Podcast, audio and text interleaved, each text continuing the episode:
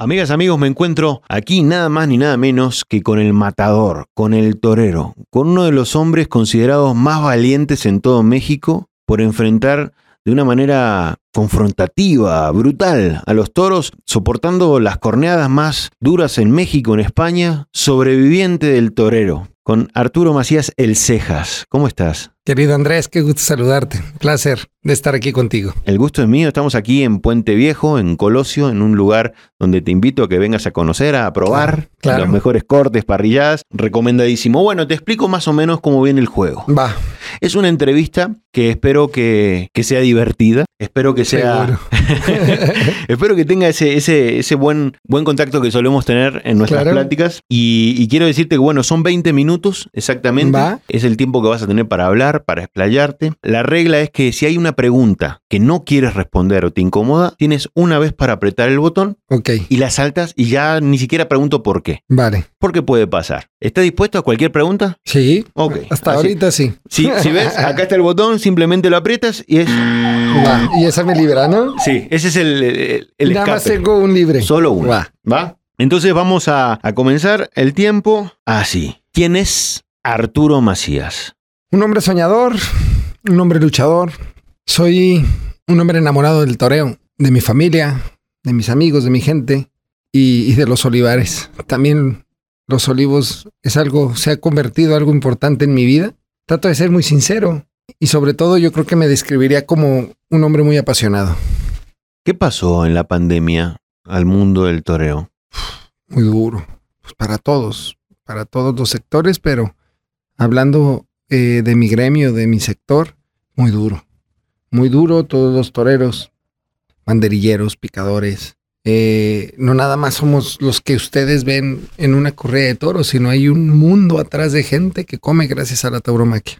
Mulilleros, este, restaurantes, eh, boleteros, gente del campo eh, que prepara las corridas en ganaderías y ganaderos, empresarios, eh, pues sin empleo. Es como si te quedas desempleado de la noche a la mañana y no sabes hasta cuándo puedes volver a ejercer tu profesión y por consiguiente no sabes hasta cuándo puedes eh, económicamente recibir dinero de lo que vives. No se conoce mucho sobre el tema de, de cuánta gente vive atrás, porque uno ve nomás lo que están ahí en el, en el ruedo. Si hay un estudio, y te lo voy a mandar después, no lo tengo ahorita aquí a la mano, pero Tauromaquia Mexicana, que se encarga de hacer una defensa de la tauromaquia aquí en México, parecido al toro, a la Fundación de Toro de Lidia en España, tienen perfectamente bien ese dato. Te lo voy a, a- a mandar y es exageradamente empleos que ni siquiera sabías que daban de comer. La tauromaquia le da mucha gente. Al sector taurino a todos nos pegó, pero sobre todo también a los ganaderos. Porque, a ver, yo como quiera, pues dejo el traje de torear y puedo hacer otra cosa. Los banderilleros, los picadores, todo el mundo.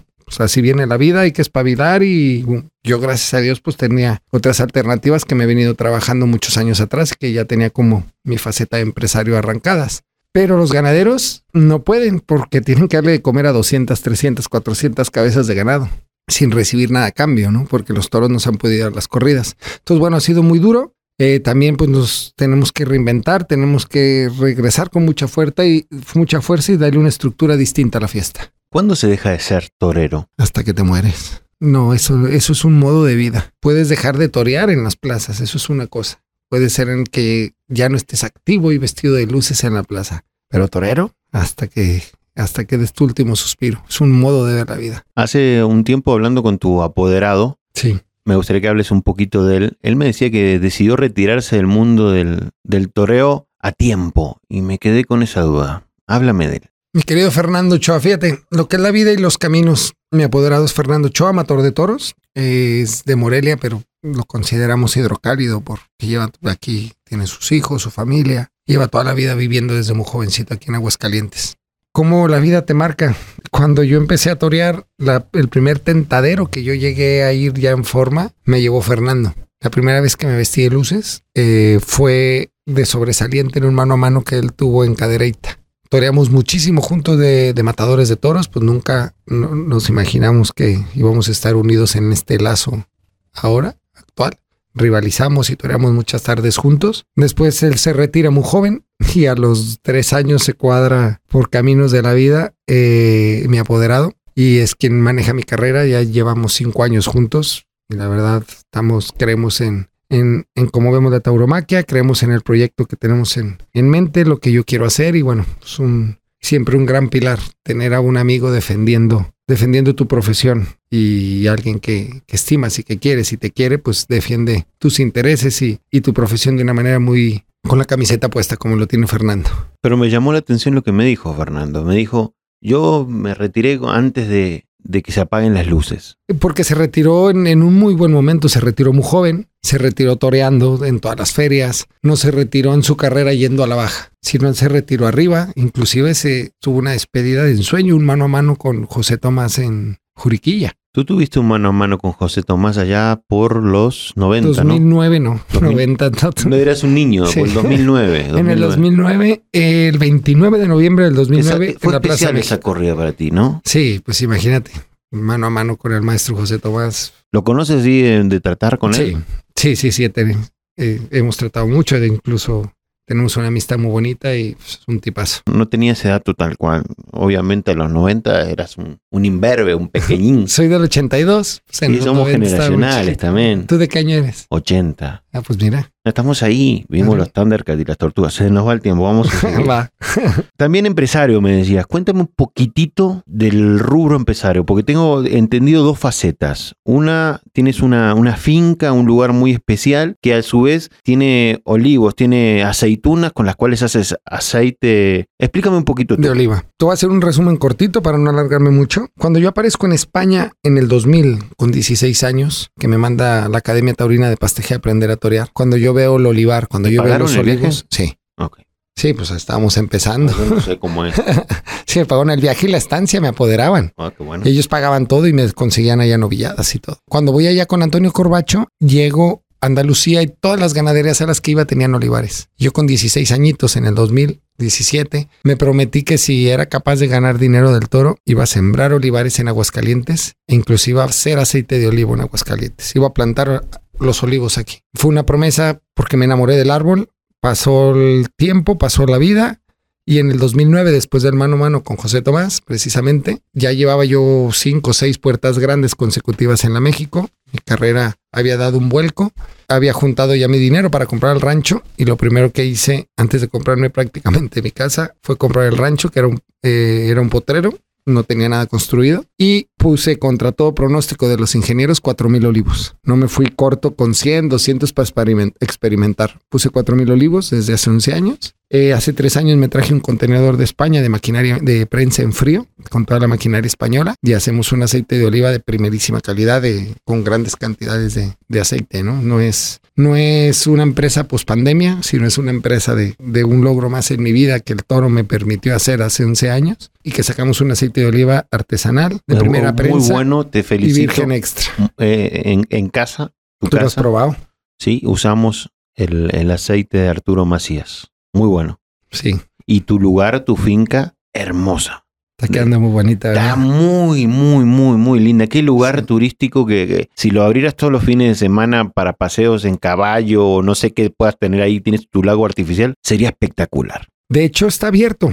Es Finca Cuatro Caminos y se llama Cuatro Caminos en homenaje al toro del mano a mano con José Tomás el día de, del mano a mano. En homenaje a él. En el 2009. Ajá. Porque con él acabé de, juntar el dinero para comprarlo. De hecho, está abierto. Yo soy parte de la ruta del vino. Soy uno de los, de los sitios para visitar en la ruta del vino y seguido tengo recorridos. Viene mucha gente de, Zacatecas, de Guadalajara, obviamente aquí de Aguascalientes, de México. Y estamos continuamente eh, dando recorridos. Inclusive también está quedando tan bonito que, que para eventos se nos está rentando mucho. Hemos tenido bodas, posbodas, comuniones, cosas de empresa. Buenísimo. Está muy, muy recomendado. ¿Cómo defines un au- antitaurino? ¿Cómo lo definirías? A ver, yo creo que eh, un antitaurino es una persona que no está instruida, una persona que no tiene... ¿Un ignorante? Sí, sí, es ignorancia. Es ignorancia porque es ignorancia y falta de personalidad, porque se dejan embabullar por todas las cosas que se manejan en internet. Y si tú hablas con ellos, son muy cerrados de mente, no, no, no, no- es muy difícil hacerlos entender el, el por qué la grandeza del toro bravo, pero a su vez no, no, no se tiene, se tiene o no se tiene la sensibilidad para entender ciertas cosas en la vida. Así de sencillo. Te le fuiste arriba a Eugenio Derbez, el actor mexicano, por ese tema. ¿Qué pasó ahí? Eugenio siempre, desde hace mucho tiempo, él ha estado muy... Así, Sí. cuchillito de palo. cuchillito, y ni tan cuchillito, ya sacaba el filo. y, y- y- y nos ha ofendido mucho a la, a la tauromaquia, ha hablado muy mal de nosotros. Llevaba muchos años hablando él así. Y el, el año, a principios de este año, en enero, hace el, el gobernador de Sinaloa prohíben las corridas de toros. Entonces él hace un video felicitándolo, que estaba muy contento y felicidades Sinaloa porque habían prohibido las corridas de toros en este estado, que qué valiente había sido el gobernador. Y de ahí en más, pues hablando fatal de la tauromaquia, hablando muy mal de que no vayan a los toros. Eh, Es un antitaurino muy, muy activo. Cuando recapacita gobierno del estado, el gobernador, de la decisión que había hecho, la quitan tiene su proceso e inmediatamente como que él solo recapacitó y pues no, no, no tenía ni pie ni cabeza el por qué haberlo quitado. Todas las fuentes de empleos que da la tauromaquia. O sea, es, y ahorita no estamos como para quitar empleos y hacer más pobre el país, lo que veníamos hablando. Ahorita de lo que se trata es que la economía se mueva y más con toda la historia que tiene la tauromaquia. Y cuando el día que el señor gobernador Quirino Ordaz dice que, que está otra vez la tauromaquia abierta en Sinaloa, que fue hace 15 días, pues en ese momento mando yo un video felicitando a, a Sinaloa, felicitando, agradeciendo al, Al gobernador. al gobernador y a su vez, pues defendiendo mi pan. Yo como de la tauromaquia y a mí no me gusta que hablen mal de lo que, de lo que yo como. A mí no me gusta tampoco el trabajo que hace Eugenio Derbez. ¿No te gusta su, su estilo de humor? No, porque es- para mi gusto se burla mucho de la gente, de los defectos de la gente, el Sam y todo, todos los programas que ha tenido. Y no por eso yo hablo mal de él. Yo lo respeto y qué ¿Irías bueno. al cine a ver una película de él? No, no, no, no, no. No, para nada. no, no, no pagaría yo por, por ver ese señor, no. Porque, no sé, yo creo que la vida es de otra manera. Yo la veo con otros valores muy distintos. Y todos somos iguales y no hay por qué reírse de los defectos. También entiendo que es un comediante y algo tendrá que hacer el señor, ¿no? Pero que no ataque. Si no le gusta ir, simplemente que no vaya a los toros. Si a mí no me gusta su trabajo, pues tampoco voy a ver sus películas. Con todo respeto, él también da mucho empleo, que es de lo que se trata también, de que ahorita en estos tiempos la economía fluya. Entonces simplemente no atacar los sectores, que cada uno tiene, tiene su gente, sus gustos y hay que dejar la- el camino abierto. ¿Le tiene miedo a la muerte el torero? Sí y no. Sí, se le tiene miedo a la muerte cuando te estás vistiendo de torero. Sí le tengo miedo a la muerte cuando cierro, cuando el hombre le da el beso a su mujer, a sus niños, un abrazo y cierra la puerta de su casa. Ese proceso es a veces complicado, pero una vez que doy el primer paso fuera de mi casa, ya sale el torero, ¿no? Antes de salir el toro, la incertidumbre de cómo va a ser el toro, te pega. Pero una vez que estás delante del toro, hay veces que te da igual. Es tal todo lo que te hace sentir el toro. Es tan, tanta grandeza. Es tanto el nivel espiritual que puedes llegar a conseguir que pierdes el sentido de la realidad y te da igual cruzar la línea. ¿Cuál es la mejor plaza para torear? No es tanto el escenario, sino es más bien tú, tu espíritu. Eres tú, eres, porque tú eres el mismo. No es tanto el escenario, pero sí te puedo decir que en mi carrera, en mi experiencia y en mis 500 corridas de toros que llevo, la Plaza México ha sido una de las plazas más sensibles que yo he conocido. Nuestra plaza monumental no se diga. He tenido la gran fortuna de también torear en Sevilla y me ha encantado la afición sevillana.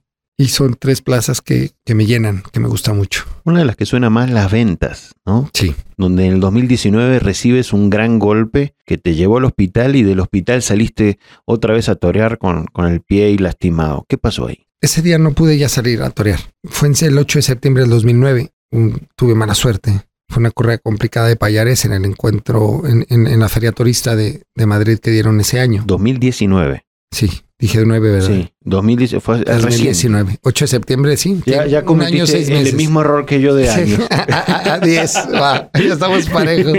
Salud. Saludcita. Pero el tiempo se te va. Venga, rápido.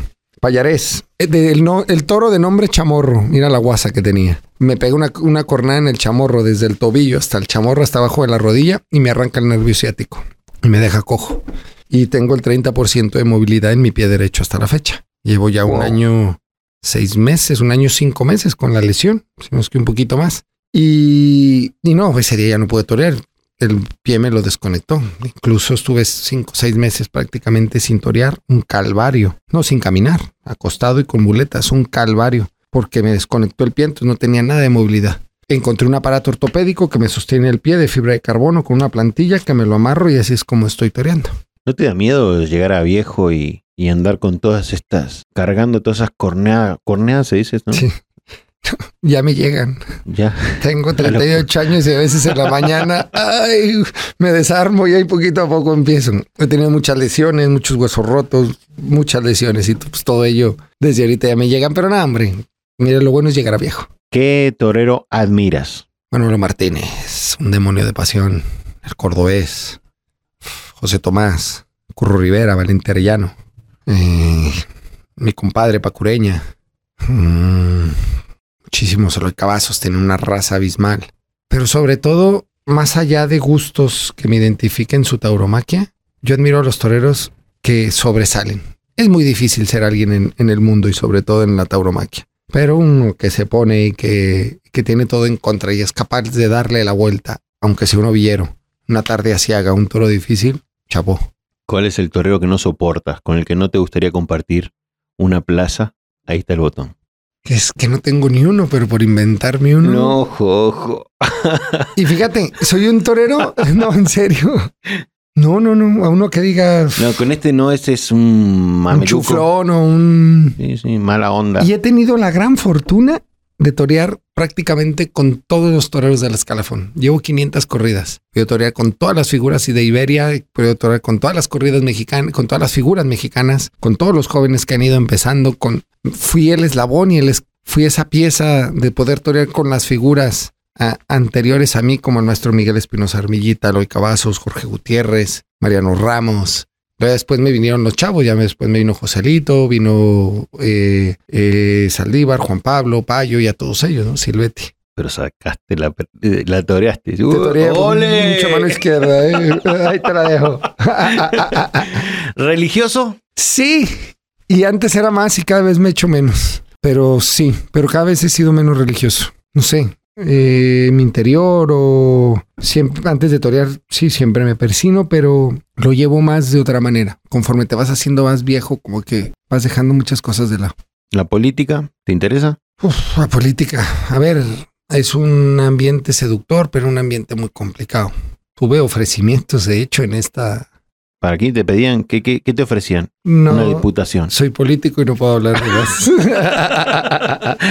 no, pero ahí hubo uno de, de distintos sitios, de distintos partidos, me ofrecieron bastantes cosas. Y no, hombre, yo estoy dedicado a mi profesión, a mi tauromaquia y a mi vida.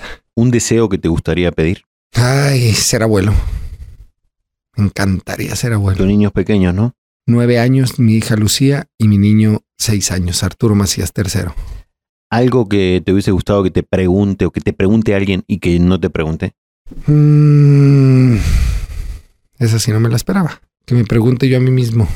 Ojo, queda muy poquito tiempo como para pensar. Mejor pregúntame tú. Eres un guerrero, eres un luchador y eres un deportista extremo, diría yo. Así que muchísimas gracias por esta entrevista. Como siempre es un placer encontrarme contigo y nada más. Nada más, ya sé qué pregunta. ¿Qué? ¿Cuál es mi traje favorito? El grana y oro. Rojo. Grana y oro. Grana y oro. Ya quedó. Apenas. Pues bueno, vamos a terminar la cerveza. Hasta entonces. Fernando Chan nos estaba hablando ahorita. Saludos llamamos. a Fernando.